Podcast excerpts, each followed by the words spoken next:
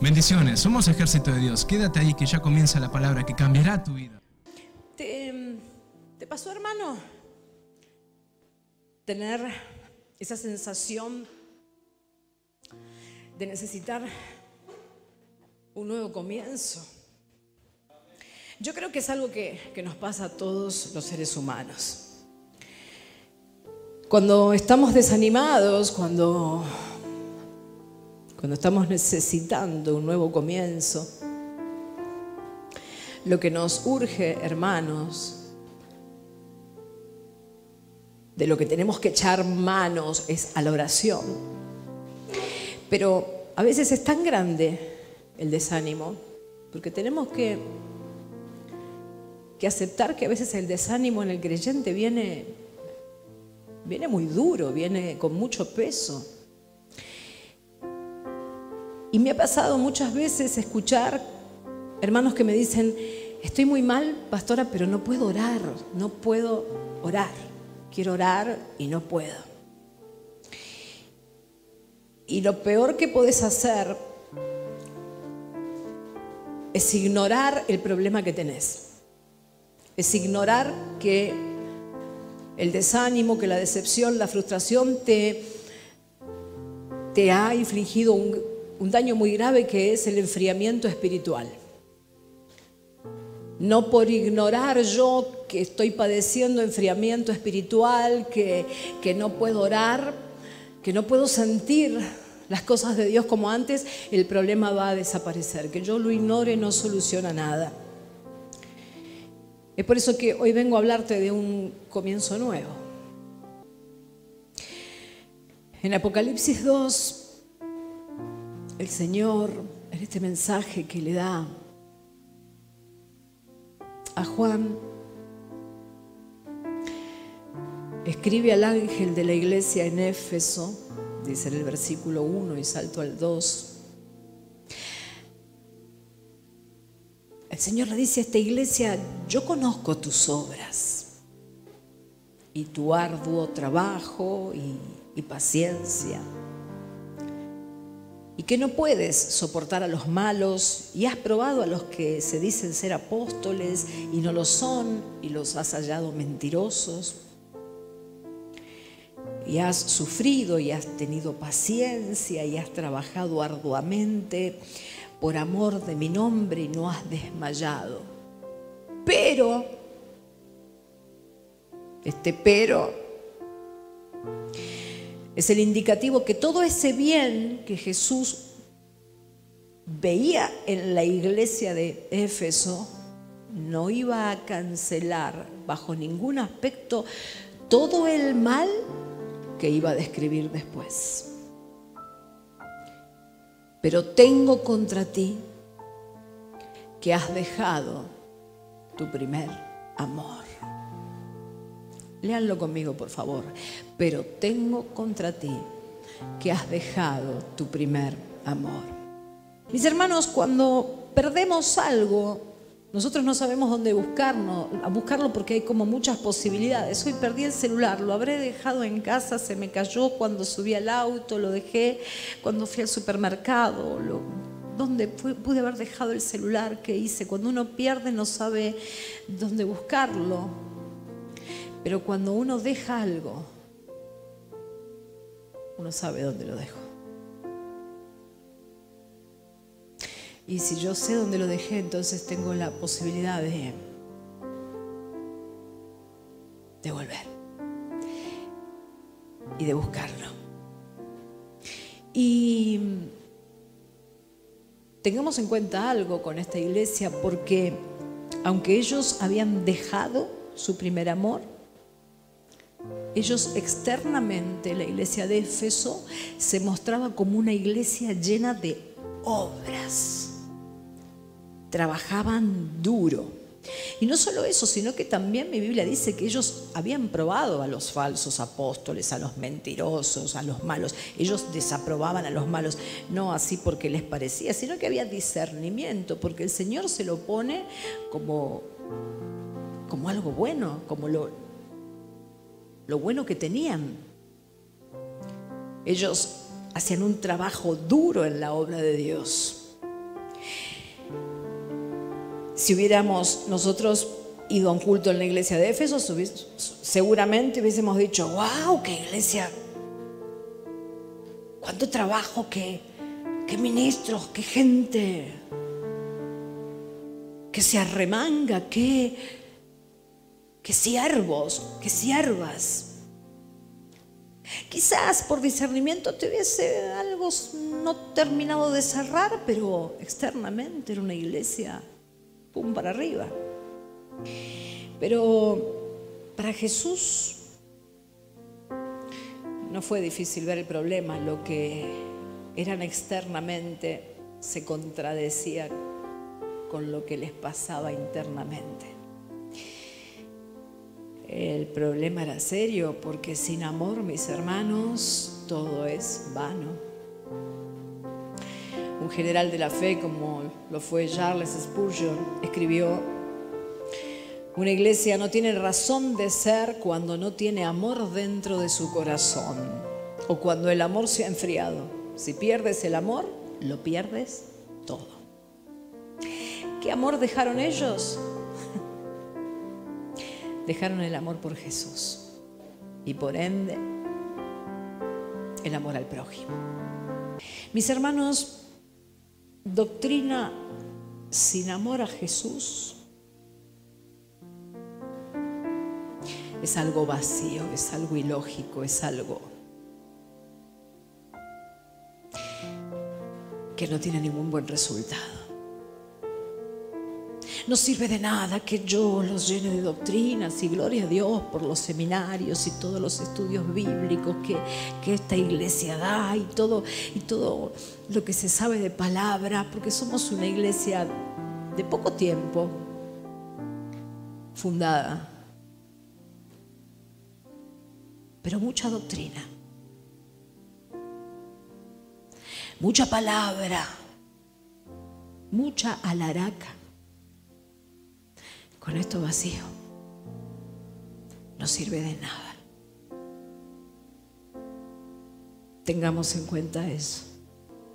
Y ahora veamos lo que Jesús quiere que hagan en el versículo 5. Les dice, recuerda, por tanto, de dónde has caído y arrepiéntete. Y haz las primeras obras. Pues si no vendré pronto a ti y quitaré tu candelero de su lugar si no te hubieras arrepentido. El primer paso, la primera indicación que Jesús le da a esta iglesia que dejó de amar es recuerda. Recuerda de dónde te has caído. Recuerda Recuerda ese grado de amor que tenías por mí. Recuerda ese grado de amor que hizo que, que te entregaras a mí. Recuerda ese grado de amor que hizo que te despojaras de cosas, me siguieras.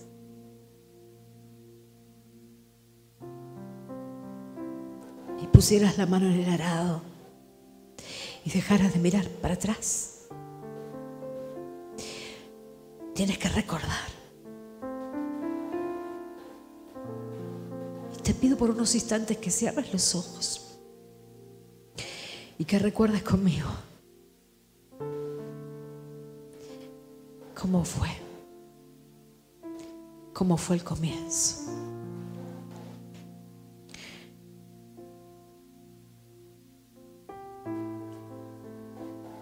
La segunda acción es arrepiéntete. Debemos recordar y arrepentirnos. Es hora de volver, mis hermanos, a descubrir a Jesús, este mundo tan lleno de maldad, quiere, quiere robarnos el amor por Jesús. Y lo hermoso de Jesús es que cuando uno, cuando uno le recuerda, cuando uno vuelve al primer amor, cuando uno le recuerda, Jesús siempre provoca el mismo efecto. Te mueve todas las estanterías. Se te caen las medias. Te das cuenta de cuánta testarudez tenés. Cuánto van orgullo posees que lo has dejado de lado. Cuando te vuelves a encontrar con Jesús, todo se ajusta y se acomoda. Porque Él vuelve a estar ahí. En el centro y en lo alto de tu vida. Una y mil veces que descubras a Jesús, una y mil veces Él va a estrujar tu corazón y te va a enamorar. En esta noche Jesús te pregunta, ¿quién dices tú que yo soy? Y lo que le contestemos o lo que contestemos va a determinar quiénes somos cuando salimos del templo. La pregunta de Jesús está ahí. Al final todos van a tener que responderla.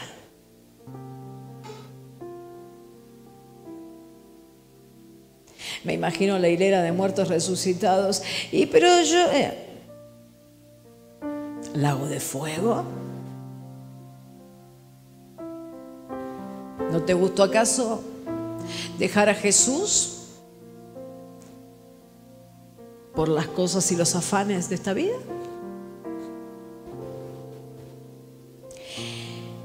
¿Quién dices tú que es Jesús? No quién dice tu pastor, quién dicen tus papás cristianos, quién dicen tu, tus familiares cristianos. No, no. ¿Quién decís vos que es Jesús? Esa es la pregunta de Jesús. Esa es la pregunta ineludible de Jesús. Jesús removió toda duda de quién era cuando en Juan 10:30 dice, yo y el Padre somos uno. Juan 14:9 Jesús le dijo, tanto tiempo he estado con vosotros y todavía no me conoces, Felipe. El que me ha visto a mí, ha visto al Padre, como dices tú. Entonces, muéstranos al Padre. Cuando uno toma todo esto en consideración, uno entiende por qué los primeros cristianos llegaron a la conclusión de que Jesús era Dios.